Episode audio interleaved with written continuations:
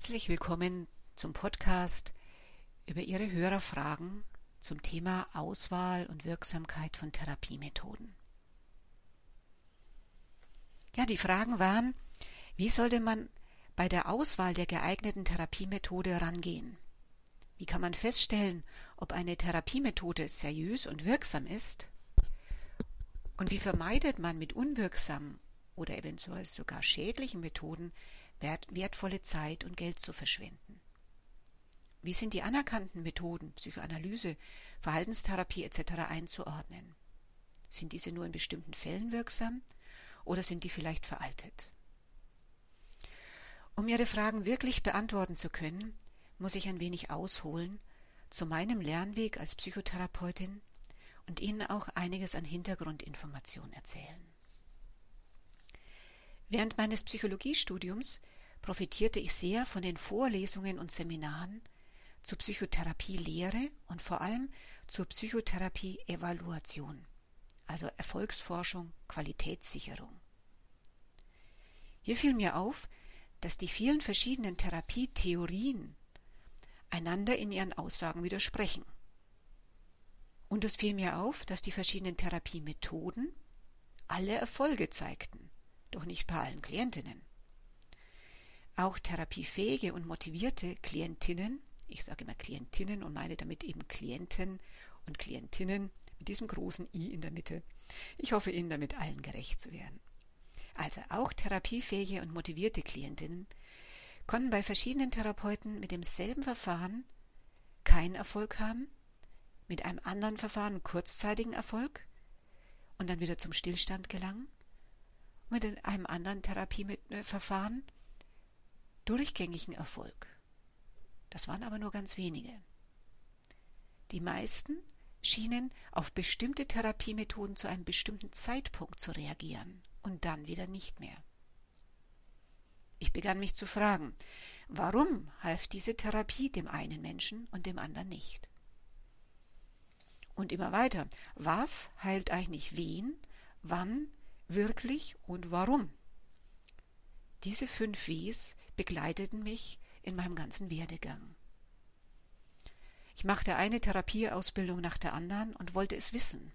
Ich wollte in Theorie, Praxis und Selbsterfahrung eine Methode von Grund auf begreifen lernen, und auch vor allem in meinem Erleben durchdringen. Und ich studierte die Wirkung jeder Methode an meinem eigenen Therapieprozess, am Entwicklungsprozess meiner Kolleginnen und auch dem der Lehrer. Und ich erkannte, jede Therapiemethode hat ihre Möglichkeiten, ihre Grenzen und eben auch ihre Gefahren. Und vor allem, jede Therapiemethode spricht eine oder mehrere Men Ebenen im Menschen an, aber niemals alle Ebenen. Also dachte ich, muss man für eine effektive Psychotherapie herausfinden, auf welchen Ebenen des Menschen sein Problem liegt, welche Verfahren dafür hilfreich sind, aber auch für welche Verfahren dieser Mensch jetzt überhaupt ansprechbar ist. Denn nicht jeder kommt mit Rollenspielen zurecht. Nicht jeder lässt sich hypnotisieren. Und viele Menschen haben eine sehr gering ausgeprägte Selbstwahrnehmung, so dass sie gar nicht so einfach wahrnehmen können, was in ihnen eigentlich geschieht. Aus diesen Forschungen entwickelte ich ein Modell aus zunächst fünf Dimensionen des Menschen, auf welchem seine Potenziale, seine Probleme und auch die zugehörigen Therapiemethoden angesiedelt werden können. Nämlich Körper, Psyche, Geist, System und Paardynamik. Im Zuge zu den Forschungen meiner Doktorarbeit habe ich dieses Modell dann noch um zwei weitere Dimensionen ergänzt, nämlich um die Dimension der Seele und die des Energiekörpers. Diese ganzen Dimensionen erkläre ich nachher ausführlich. Auf jeden Fall, jetzt konnte ich die Widersprüche zwischen den einzelnen Therapiemethoden verstehen, genauso wie die fehlende Wirkung der Therapie bei vielen therapiefähigen und motivierten Klientinnen. Und ich konnte die bislang erlernten Therapiemethoden präziser den Bedürfnissen meiner Klientinnen zuordnen. Und dadurch wurde meine therapeutische Arbeit genauer, ökonomischer und heilsamer. Aber, es gibt immer ein Aber, ne? Ich musste auch erkennen, dass je schneller ich auf den Punkt kam, umso schneller zeigten sich zwei Gruppierungen unter meinen Klientinnen. Klientinnen, die bereit waren, die Verantwortung für ihre Probleme bei sich zu suchen und zu bearbeiten, die kamen jetzt schneller und leichter vorwärts. Klientinnen hingegen, die sich in jeder Sitzung eher ausschimpfen, ausjammern wollten und eigentlich an der krankmachenden Situation oder Vergangenheit festhalten wollten, trotz verschiedenster angebotener Möglichkeiten, die waren sehr schnell erbost, wenn ich vom Zuhören zur Intervention überging und aufzeigte, wie sie sich selbst an ihren leidbringenden Konzepten festhielten. Zunächst lernte ich dann immer weitere Therapiemethoden, weil ich ja dachte, na, das muss irgendwie noch an der, an der Methode liegen. Ich müsste noch was anderes anbieten. Aber irgendwann merkte ich, es gibt Menschen, die halten einfach an, der, an dem Problem, an der Vergangenheit fest. Ja, und da konnte ich dann auch nichts machen. Das war für mich sehr enttäuschend, sehr traurig. Und noch trauriger war, dass diese Menschen dann häufig auf mich wütend wurden, wo ich ja eigentlich nur helfen wollte. Das war schmerzlich. Ich musste also auch lernen zu unterscheiden zwischen Klienten, die wirklich an sich arbeiten wollten, und den Klienten, die dann doch eher in ihrer Komfortzone bleiben wollten. Ja, und gleichzeitig kam ich einem wesentlichen Kernpunkt unserer Existenz weiter auf die Spur, dem Leiden. Wir sind alle dem Leiden der menschlichen Existenz ausgesetzt.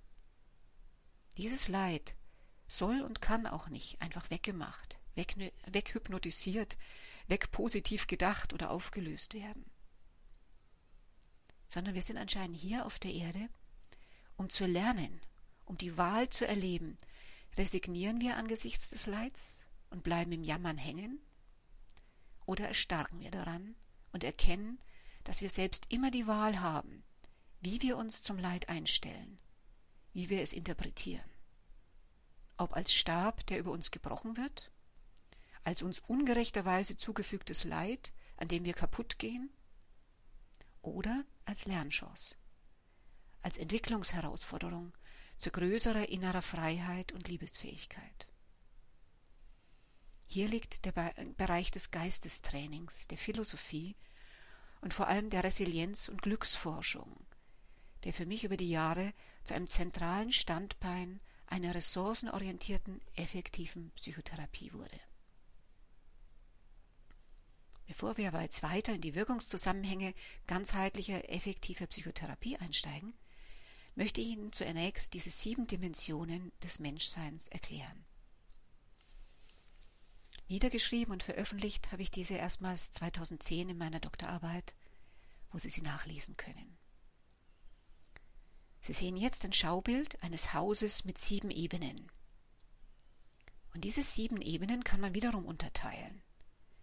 Es gibt diese drei unteren Erdendimensionen. Da steht links Erde, und die enthalten den Körper, die Paardynamik und die Systemwirkung.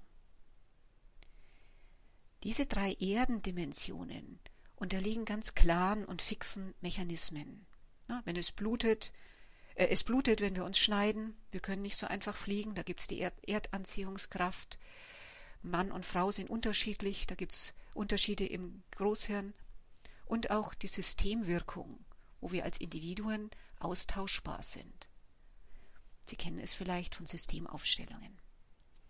Also diese drei unteren Ebenen, könnte man sagen, die sind einfach strukturiert. Da ist eine ganz klare Wenn-Dann-Beziehung. Ganz anders als die drei oberen Ebenen, die Kosmosdimensionen.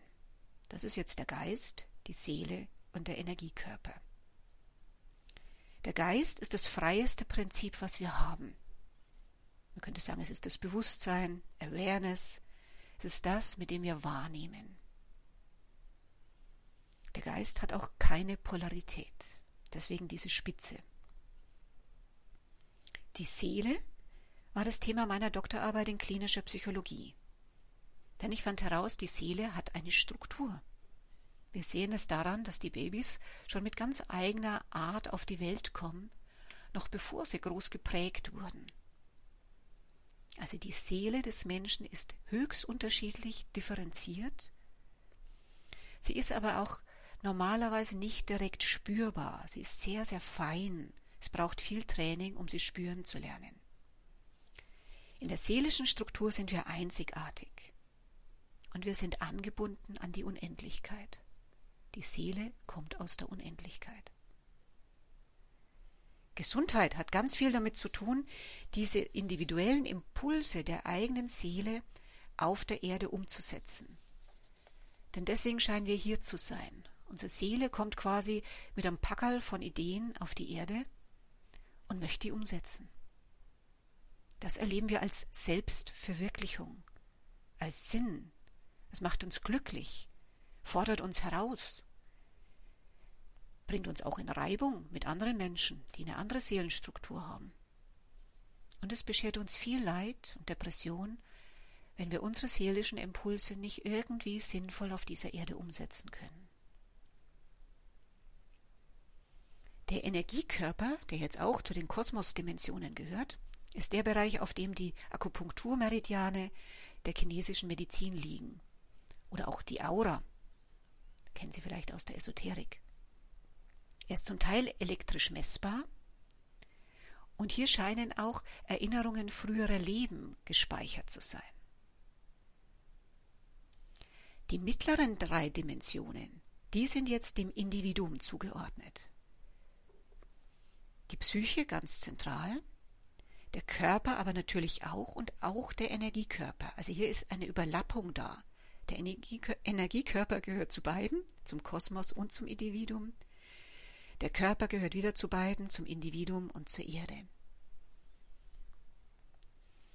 Diese mittleren drei Dimensionen sind also jetzt individuell. Hier unterliegen wir als, Individuen Prinzipien, die sehr eigen sind und aber auch wieder in der Verbindung und auch in der Auseinandersetzung mit der Umwelt.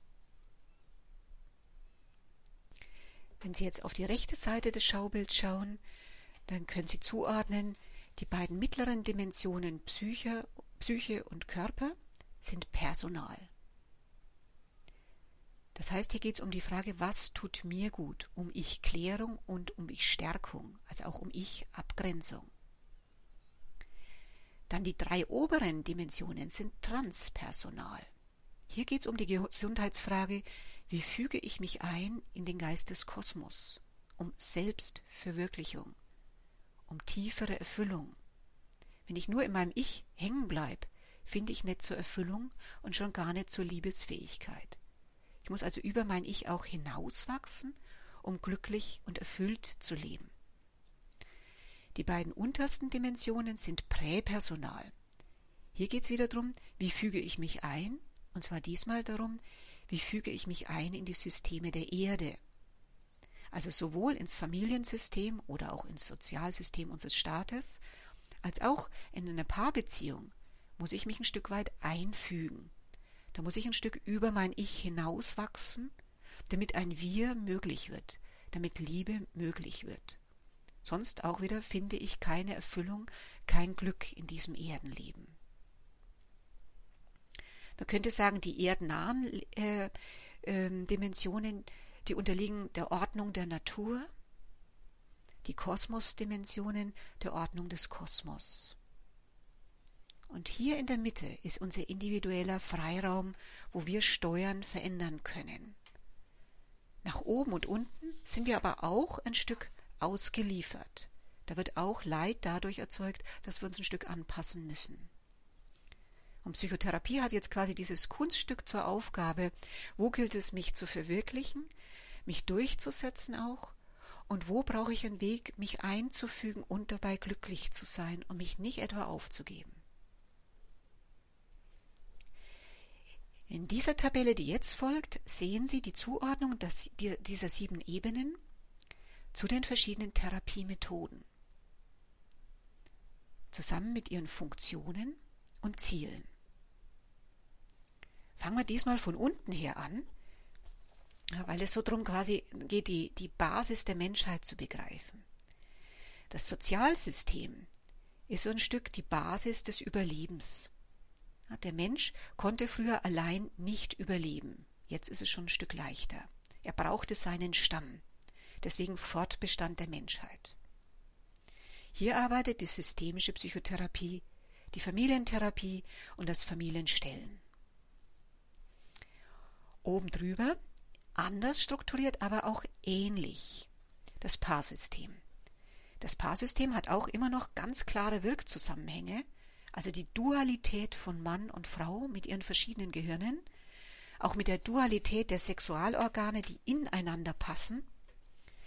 Und auch hier geht es jetzt wieder ganz zentral ums Überleben der Menschheit, nämlich um Fortpflanzung und, ich habe geschrieben in Anführungs- und Schlusszeichen, Aufzucht. Die Nachkommen mussten irgendwie gesund aufwachsen fürs Überleben der Menschheit. Hier sind jetzt die Paartherapien beheimatet, die die Dualität und Polarität von Mann und Frau berücksichtigen. Also nicht sowas wie gewaltfreie Kommunikation, Mediation etc., wo man einfach redet und versucht, Kompromisse zu finden, sondern es braucht jetzt Paartherapien, die neuropsychologisch begründet sind, die die Unterschiedlichkeit der Gehirne von Mann und Frau berücksichtigen. Ebene weiter oben ist jetzt der Körper, ganz klarer Ich-Anteil, vergänglich. Ich sage mal, der Körper ist das Auto der Seele. Mit dem Körper setzen wir unsere Seelenimpulse um. Das Streben des Körpers ist vor allem Schmerzvermeidung und Sicherheit. Ja, er möchte essen, trinken, atmen, keinen Schmerz erleiden. Hier können wir sehr gut arbeiten mit Körpertherapie, Körperpsychotherapie und auch natürlich Osteopathie und Physiotherapie. Denn wenn sich die Faszien erstmal verklebt haben, ist es schwierig für den Körper wieder loszulassen. Da hilft erstmal auch keine Psychotherapie. Da muss jemand den verspannten Muskel wieder aufdehnen. Noch eine Ebene weiter oben, da ist jetzt die normale Psychotherapie zu Hause, die Ebene der Psyche, als der Vermittler Seele, Geist, Materie, man könnte sagen der Verdauungsapparat sowohl der seelischen Impulse als auch der Impulse aus dem Sozial- und Paarsystem. Also Psyche als der Verdauungsapparat. Er dient der Angstverarbeitung. Hier sind jetzt alle Psychotherapieformen mit Blick auf das Individuum zu Hause. Ganz normal die Verhaltenstherapie, auch die Psychoanalyse. Ja, man könnte nur sagen, die, die Psychotherapie von C.G. Jung die geht so ein Stück weiter nach oben ins Seelische. Die bewegt sich auch auf der Ebene der Archetypen und der Seele an sich. Aber die normale Psychoanalyse wäre auch hier im Bereich der Psyche. Da gehört auch das Unbewusste mit dazu. Die Psyche, könnte man sagen, ist unterteilt in den bewussten und den unbewussten Bereich. Weiter oben jetzt der Energiekörper als ein Ich-Anteil, der wäre auch vergänglich, der stirbt mit dem Tod. Er ist die Verbindung Seele-Körper und sein Ziel ist, dass da der Energiefluss schön gewährleistet ist. Deswegen stechen die Chinesen und Japaner da also Nadeln rein bei den Energieblockierungen, damit das wieder schön durchfließt. Also hier ist zu Hause die Akupunktur, die Akupressur, Reiki, Chinchit und Polarity. Dann die Seele, die Seele ist also etwas, was quasi mit Ideen auf die Erde kommt, meiner Hypothese nach. Sie kommt aus dem, ja, aus dem Unendlichen. Sie ist überindividuell und nicht vergänglich. Das heißt, sie stirbt nicht mit dem, Kör mit, mit dem Körper, sondern sie verlässt beim Tod den Körper. Hier geht es jetzt darum, sich zu entwickeln. Die Seele scheint lernen zu wollen. Ein schönes Modell ist, ich glaube, das ist aus dem Buddhismus, dass in uns allen Buddha mit sich selbst Verstecken spielt. Also wir sind alle unendlich Teile von Buddha und jeder dieser Teil lernt, macht Lernerfahrungen und am Ende, Ende aller Reinkarnationen vereinigen wir uns wieder zum großen Ganzen und tauschen quasi die Erkenntnisse aus. Eine Hypothese. Für mich als Psychotherapeutin, ich sehe es als Wissenschaftlerin, ist es eine Hypothese, die einfach gut funktioniert. Ob das wirklich so ist, weiß ich nicht und kann ich nicht beweisen. Ich kann nur sagen, es ist eine sehr gute Annäherung an die Wirklichkeit. Sie funktioniert im Therapieprozess. Anders als vieles andere, was ich ausprobiert habe. Ja, also hier ist die Jungsche Psychologie beheimatet, die Archetypentherapie, der Seelendialog und auch Teile der Reinkarnationstherapie. Die letzte und höchste Ebene ist der Geist. Hierzu muss man noch sagen, dass all diese unteren Ebenen, wenn Sie sich nochmal erinnern an das Bild vom Haus, all diese unteren Ebenen haben quasi einen Plus- und einen Minusanteil, Licht und Schatten, Angst und Liebe. Der Geist als oberstes Prinzip hat nicht mehr diese Dualität. Der Geist ist einheitlich, ist eins. Er ist überindividuell. Ob er vergänglich oder nicht vergänglich ist, weiß ich nicht.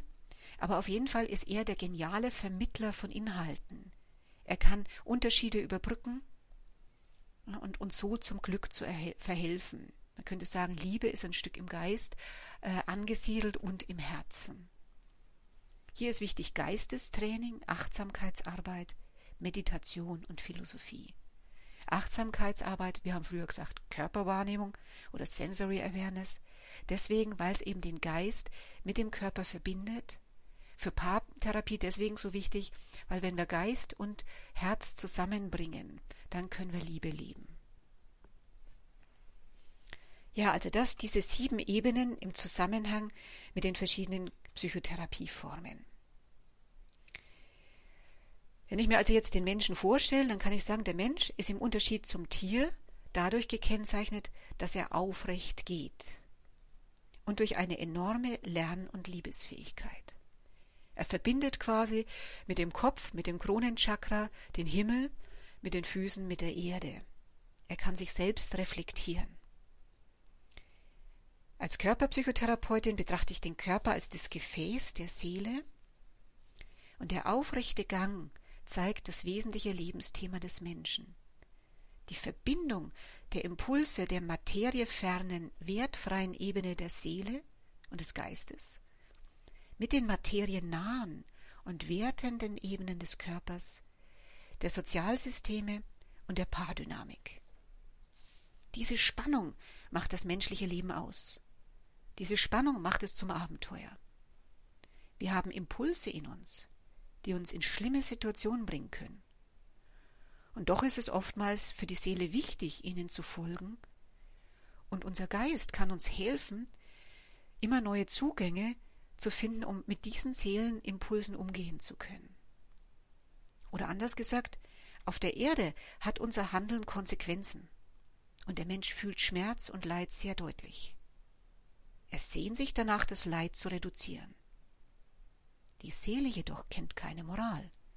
Die fühlt keinen Schmerz, denn sie kommt aus einer unendlichen, körperlosen Dimension. Sie will einfach Erfahrungen machen und lernen. Sie können sich vorstellen, dass das Spannung kreiert in uns. Angst. Wir als Menschen sind extrem verletzlich und die Seele will einfach lernen und Abenteuer erleben, wie auf einem Abenteuerspielplatz. Man könnte quasi sagen, die Erde ist ein genialer Abenteuerspielplatz der Seele.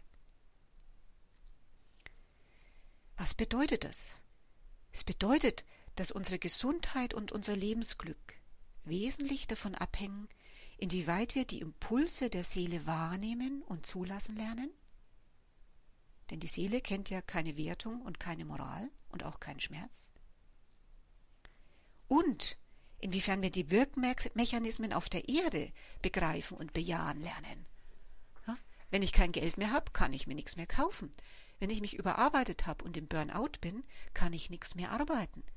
Also hier auf der Erde gibt es ganz klare Wirkmechanismen, Grenzen, die es gilt zu bejahen.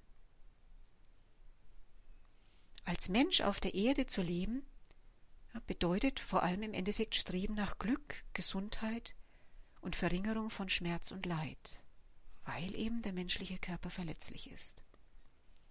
Und nichts das Leben so sehr belastet wie Schmerzen, psychisches Leiden und Existenzängste. Und der dritte Impuls, äh, dritte Aspekt, diese Seelenimpulse gilt es also irgendwie mit den Wirkmechanismen der Erde zusammenzubringen, in Einklang zu bringen. Denn beides hat seine Berechtigung Beides ist wesentlich für unser Glück. Und das sollte eine gute Psychotherapie machen. Also die Impulse der Seele wahrnehmen, wahrnehmen, helfen lernen, wahrnehmen, zu helfen lernen, so ungefähr. Die Wirkmechanismen der Erde, die erdnahen Mechanismen begreifen und akzeptieren lernen und beides miteinander verbinden. Auf die individuelle Art, die diesem Menschen gerecht wird. Erschwerend kommt hier hinzu, dass wir verschiedene Kulturen und verschiedene Religionen mit verschiedenen Ansätzen haben, wie man mit dieser Spannung, mit diesem, mit diesem scheinbaren Gegensätzlichkeit umgehen kann. Also wir haben zum Beispiel Kulturen, die sehr stark werten und starke soziale Regeln aufstellen für das Miteinander. Ja, zum Beispiel in den alten Kulturen hatten soziale Werte wie Moral eine ganz hohe Bedeutung. Wenn Sie jetzt denken bei den Römern, ich weiß noch, Mutius Cervola, Lateinunterricht, der hielt also seine Hand ins Feuer, um den Germanen mal zu zeigen, was ein Held ist. Und dabei hat er keine Miene verzogen. Also da galt das Ego nicht so viel, sondern es ging um dieses für den Staat, für Rom leiste ich das. Also das ist ein Weg, damit umzugehen, ganz klare soziale Regeln und auch Menschen zu ächten, die das nicht erfüllen. Das ist der eine Bereich, wie man damit umgehen kann, die eine Art. Heute in unserer modernen Kulturgesellschaft propagieren wir, das Werten zu unterlassen im Sinne von Selbstverwirklichung. Aber leider vergessen wir dabei häufig, dass diese unteren Erdendimensionen ja ganz klare Wirkungsmechanismen haben. Also wenn jemand sich im Wohltun für seine äh, Familie völlig ausarbeitet und nicht mehr kann, dann kann er auch nichts mehr geben. Dann führt es zu Leid. Also das führt so nicht weiter. Ich muss diese erdnahen Dimensionen anerkennen, um gesund zu bleiben. Deswegen propagiere ich schon zu unterscheiden, was ist krank und was ist gesund. Körperpsychotherapeutisch kann man das relativ einfach sehen. Gesund ist alles, was uns weit macht, wo wir so innerlich erstrahlen. Es ist nicht dieses Dauergrinsen als Maske. Es ist ein Weitwerden des Organismus in Liebe. Im Gegensatz dazu bei Angst werden wir eng. Die Stirn zieht sich zusammen, das Herz zieht sich zusammen, wir werden verbissen. Aus Angst entsteht normalerweise nie was Gutes. Also wenn jemand wahnsinnig viel leid, leistet für seine Familie, aus einer Angst, er ist vielleicht nicht gut genug, wird daraus nie was Gutes. Also ich propagiere schon zu werten, und zwar zu unterscheiden Liebe weit werden tut wohl, macht gesund, und Angst eng machen tut eben nicht wohl, macht krank. Eine Integration dieser sieben Ebenen des Menschen in eine effektive körperorientierte Psychotherapie bedeutet also, Werten, wo Werten wichtig ist. Also zum Beispiel Angst als Angst zu erkennen und Krankheit als Krankheit, Vermeidung als Vermeidung und nicht es irgendwie umzudefinieren, was kommt, sonst entsteht ein Chaos. Also zum Beispiel, wenn ein Paar nicht mehr miteinander schläft, ist es wichtig, es auch als eine Form der Vermeidung zu bewerten und nicht etwa als eine neue Form von Beziehungsgestaltung. Und weiterhin bedeutet eine Integration dieser sieben Ebenen, dort nicht zu werten, wo nicht werden wichtig ist, nämlich auf der Ebene der Seele und um den Geist zu trainieren und zu disziplinieren. Denn es geht ja darum, die Seelenimpulse in Einklang zu bringen mit den Wirkmechanismen der Erde. Und die Seele, erinnern Sie sich, die Seele hat keine Moral. Also hier gilt es genau zu unterscheiden. Ich fasse es nochmal zusammen. Die Seele kommt als körperloses Etwas aus einer körperlosen Existenz ohne Leiden in einen Körper auf diese Erde, wo sie den Prinzipien der Materie unterliegt. Das ist nicht immer schön und oftmals sehr unbefriedigend für die Seele, die ja keine Grenzen kennt. Sie ist frustriert von den Grenzen, die ihr hier gesetzt werden. Doch gleichzeitig will sie ja hier Erfahrungen machen auf diesem Abenteuerspielplatz. Es geht also genau darum, diese Spannung zwischen der grenzenlosen Freiheit von Seele und Geist und den Grenzen, Regeln und Mechanismen auf der Erde zu bejahen, anzuerkennen und hierin im Jetzt den jeweils individuellen Weg zu finden. Dabei sollte eine gute Psychotherapie helfen. Und je mehr wir diese Mechanismen und Grenzen erkennen und in Liebe bejahen lernen, desto mehr entfalten wir uns und unser seelisches Potenzial hier auf dieser Erde zu unserem eigenen Wohl und zum Wohl unserer Mitmenschen. Machen wir ein konkretes Beispiel. Wenn also jetzt ein Paar nicht mehr miteinander schläft, dann vermeidet es ja die näherste, die intimste Seele-Körper-Verbindung, die es gibt. Damit lebt es weniger intensive Bindung. Wenn es jetzt sich selber vormacht, intellektualisiert, ja, der Geschlechtsakt ist doch nicht so wichtig, dieses Eindringen ist doch bedeutungslos, wie sagte ein Mann, immer dieses rein-raus-Getue, dann wird ja was ganz Wesentliches, Konkretes wegintellektualisiert. Man tut so, als hätte es keine Bedeutung. Aber Taten haben eine Wirkung.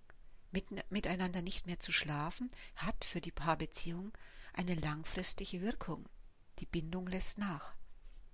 Das Ego kann sich mehr in den Vordergrund spielen. Also hier ist eine Gefahr in unserer Kultur, weil wir die Dinge weg, ich sag mal, wegquatschen, intellektualisieren, gute Gründe finden anstatt der wahren. Das gilt genauso für den Lernprozess des einzelnen Partners. In unserer Gesellschaft zum Beispiel wollen wir Mann sein nicht mit sexueller Potenz gleichsetzen. Wir plädieren dafür, dass auch ein Mann mit Potenzstörung doch ein richtiger Mann bleibt.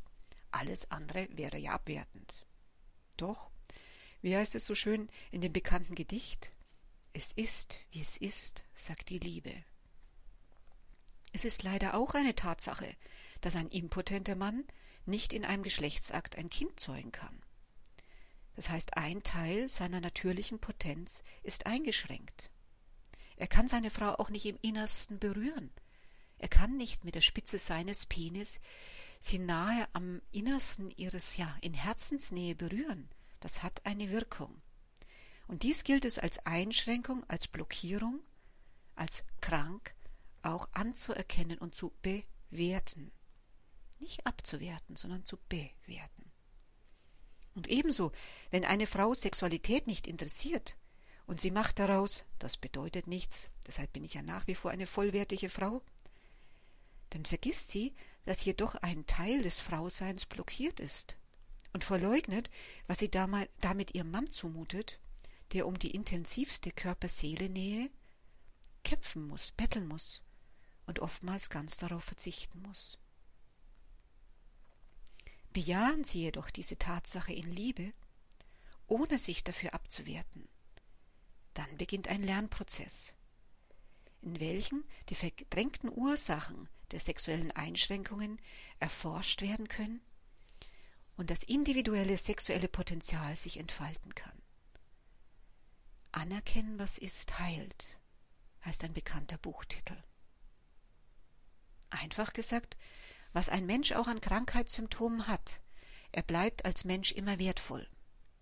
Doch wenn man sich scheut, in der Therapie Krankheit und Angst verursachtes Verhalten als krank zu bewerten, und natürlich auch andersrum, wenn man tiefe Seelenimpulse als krank bewertet, obwohl sie Ausdruck des Potenzials eines Menschen sind, um dessen Umsetzung er in dieser Welt ja ringt, dann geht Psychotherapie schief. Deshalb braucht es für gute Psychotherapie eine umfassende Ausbildung des Therapeuten in Methodik, Psychologie und Philosophie. Und vor allem braucht es auch umfassende Selbsterfahrung, um krank als krank und Seelenimpuls als Seelenimpuls zu erkennen. Es braucht Wahrheit und es braucht Liebe, um zu heilen. Das Streben und der Mut zur Wahrheit hilft uns zu sehen, was wirklich ist und die Liebe hilft uns, die Brücke zu schlagen zwischen Seelenimpulsen und Erdenregeln. Vielleicht erleben Sie dies als harte Worte. Aber andererseits erlebe ich in meiner Praxis jeden Tag viele Menschen, die aufgrund solcher Falschinterpretationen, weil die Mechanismen der materiennahen Ebenen nicht geachtet werden, in ihrem Leben über Jahre in sehr, sehr ungesunde Richtungen gehen. Ich möchte einfach ein nettes Beispiel dazu machen, nett in Anführungszeichen. Ein nettes Beispiel für die schädliche Wirkung von geistiger Freiheit ohne Achtung der Wirkmechanismen der Erde. Ich las es in der Zeitung. Eine Frau wurde im Winter bei Dunkelheit mit ihrem Fahrrad von der Polizei aufgegriffen. Auf dem Rücksitz saß ein kleines Kind. Das Kind war nackt. Es war einige Grade unter Null.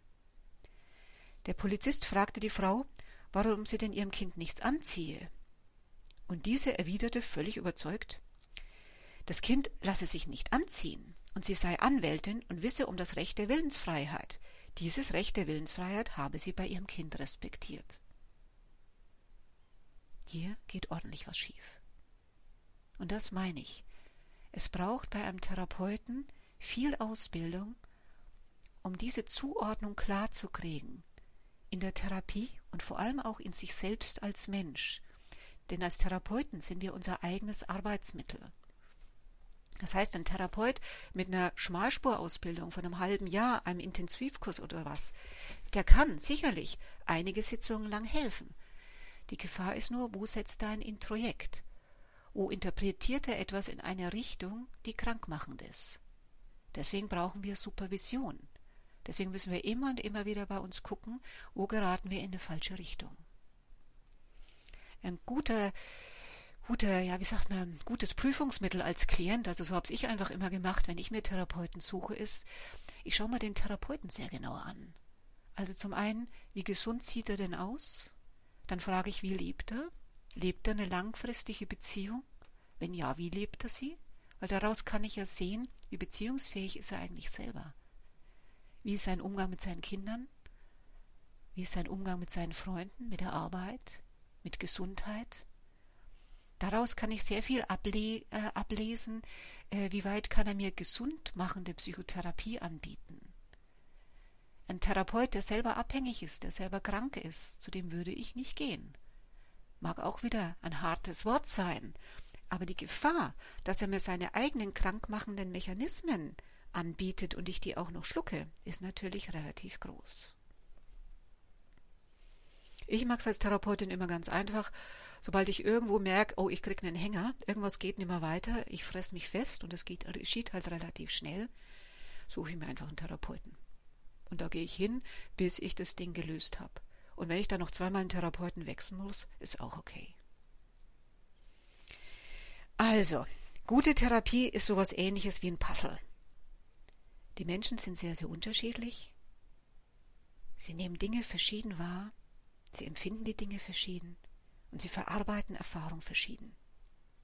Das heißt also auch, dass sie völlig verschiedene Unterstützung zum Heilen brauchen. Und dies ist auch noch abhängig von dem Aspekt, der jetzt gerade ansteht zum Bearbeiten. Was heute für den einen hilfreich ist, kann für den anderen heute oder generell schädlich sein. Deshalb ist es mir so wichtig geworden, viele verschiedene Therapiemethoden in der Tiefe zu erlernen Deshalb arbeite ich seit Jahren daran, meinen Geist weiter werden zu lassen, für die Verschiedenheit des Menschseins. Und deshalb ist mir Psychotherapie, Evaluation oder genauer gesagt Mikroprozessforschung so wichtig geworden. Also genau im Therapieprozess feststellen zu lernen, bin ich gerade am richtigen Weg, biete ich meinem Klienten gerade was an, was ihm weiterhilft oder eben nicht. Zur Reihenfolge dessen, was man in der Therapie bearbeitet, kann man sich zwar Pläne machen als Therapeut, aber das Effektivere ist zu schauen, was ist in dieser Sitzung aktuell für den Klienten dran. Was ist das aktuelle Anliegen von meinem Klienten? Weil sonst besteht ja die Gefahr, am Menschen vorbeizuarbeiten. Wir können also eine Therapie planen, doch wirkliche Heilung geschieht im bewussten Wahrnehmen und sich einlassen auf die Selbstregulation des gesamten menschlichen Systems. Der individuelle Heilungsweg beginnt beim konkreten Wahrnehmen des Körperinnenlebens und geht am effektivsten weiter über die Präzisierung im Dialog mit verbalen und Verstandesebenen also effektive Arbeit, so hat es die Mikroprozessforschung herausgefunden, hat viel damit zu tun, dass der Klient nach innen spüren lernt und dann anfängt es zu verbalisieren, eine Verbindung herstellt zwischen dem Innen und dem Intellekt. Dieses Innen erleben und innen präzisieren das ist was, was ich meinen Klienten möglichst in den ersten Sitzungen beibringe. Warum? Sie sind ja die Experten für sich. Ich kann ja nicht in sie reinschauen. Also wenn ich von außen deute, habe ich immer eine Fehlerquote. Das heißt, der effektivere Weg ist, dem Klienten beizubringen, genaue, präzise Innenwahrnehmung zu spüren und dann auch auszudrücken. In der Therapie bin ich quasi dann der Teampartner, der Klient ist der Experte für seinen Prozess, ich bin die Expertin für Psychotherapie und jetzt brauchen wir eine Teamarbeit. Denn nur gemeinsam können wir dieses Ziel der, der Heilung wirklich erreichen. Deshalb arbeite ich mit dem Feedback-Fragebogen. Ich rege meine Klienten nach jeder Sitzung an, ein kleines Protokoll zu schreiben, dann aber auch reinzuschreiben, was hat ihnen gut getan, was hat ihnen nicht gut getan und wie war die Wirkung eine Woche später und zwei Wochen später. Weil nur so können wir sehen, ob wir uns nicht irgendwie beide was vormachen. Jeder Therapeut möchte ja nett sein, jeder Klient möchte nett sein. Das heißt, wir sind immer in der Gefahr, dass wir es uns gemeinsam nett machen und eigentlich passiert gar nichts. Und so gehen viele Therapien schief. Die meisten Klienten trauen sich sowas auch nicht so unbedingt offen in der Therapie zu sagen. Leichter sagen sie es noch auf Yameda. Deswegen mache ich gleich einen Feedback-Fragebogen und reg meine Klienten an, gleich von Anfang an. Kritisieren Sie mich. Weil ich kann immer falsch liegen. Ich kann sie auch immer versehentlich verletzen. Weil ich soll ja auf den Punkt kommen. Und auf den Punkt kommen kann manchmal wehtun und ich kann auch öfters daneben liegen.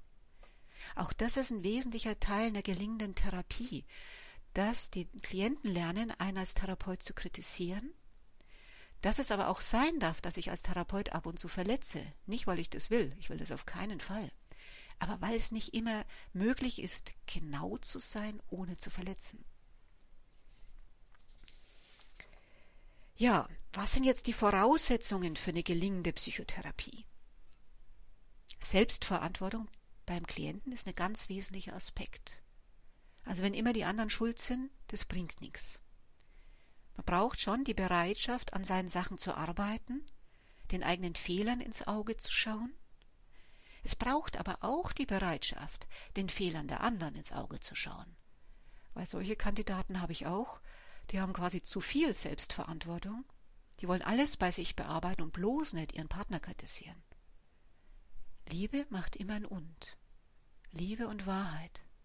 Also Therapie gilt, die Fehler der eigenen Person und die Fehler der anderen Person sehen zu lernen und damit umgehen zu lernen. Es braucht eine Bereitschaft zur selbstständigen Arbeit an sich, also bei mir auch zum Ausfüllen des Feedback-Fragebogens. Ich sage mal, wir sind nicht in der Schule, man muss nicht jedes Mal seine Hausaufgaben machen, aber es braucht halt schon ein Dranbleiben. Es braucht auch eine Bereitschaft, unerfüllbare Erwartungen an den Therapeuten loszulassen. Also ich kann nicht zaubern, ich kann kein Problem wegmachen oder weghypnotisieren. Ich kann ihnen helfen zu wachsen und über ihre Probleme hinauszuwachsen.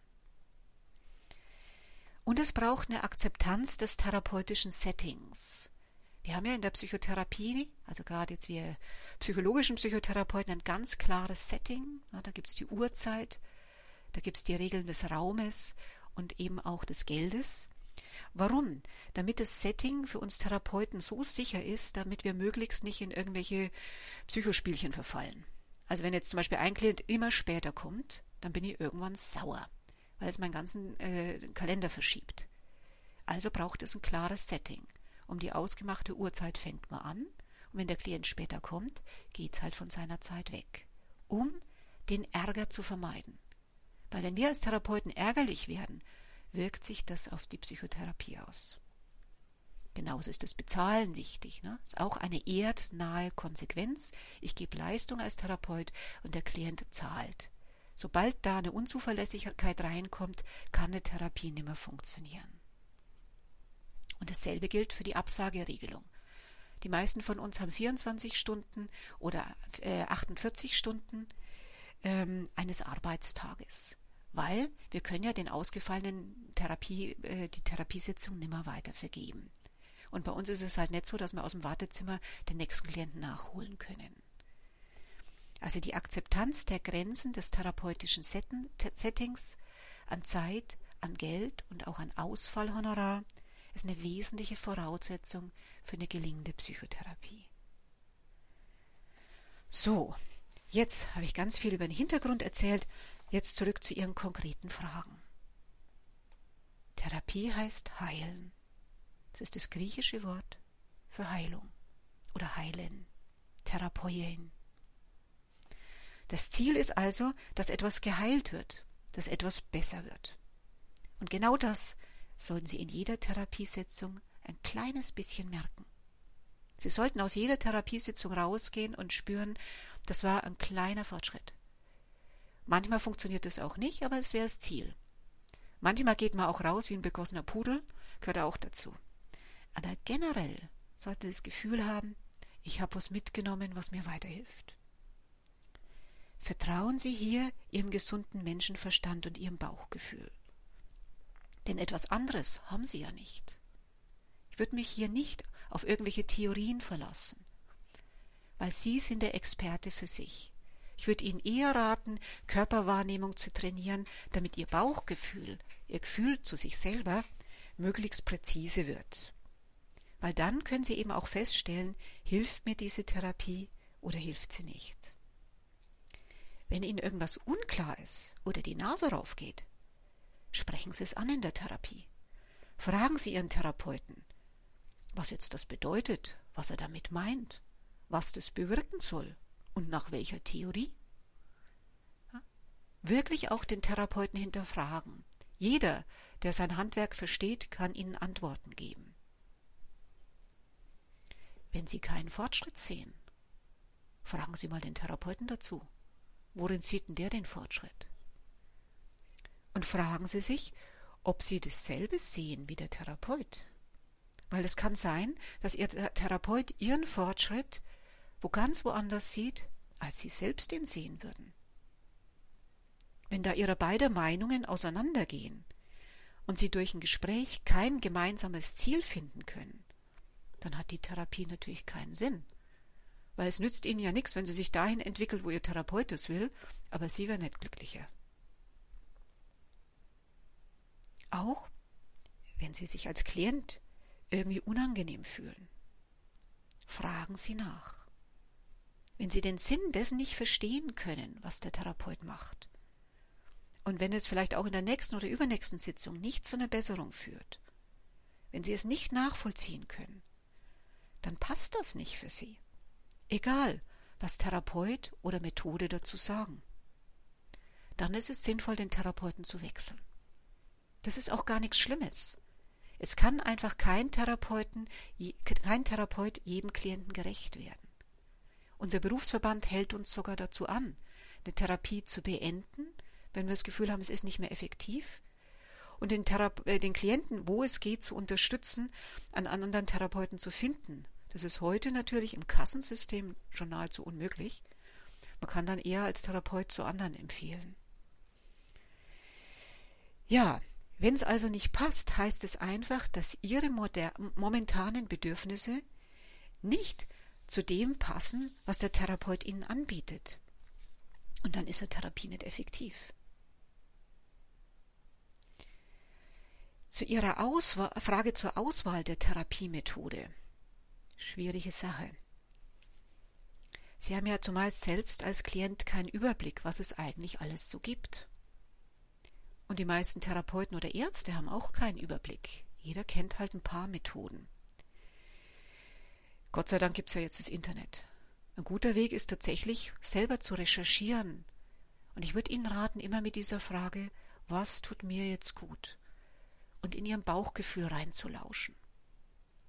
Wenn Sie da unsicher sind zu Ihrem Bauchgefühl, ich habe auf meinen Websites meinlebenspartner.de und imkörper.de Body Lessons gemacht.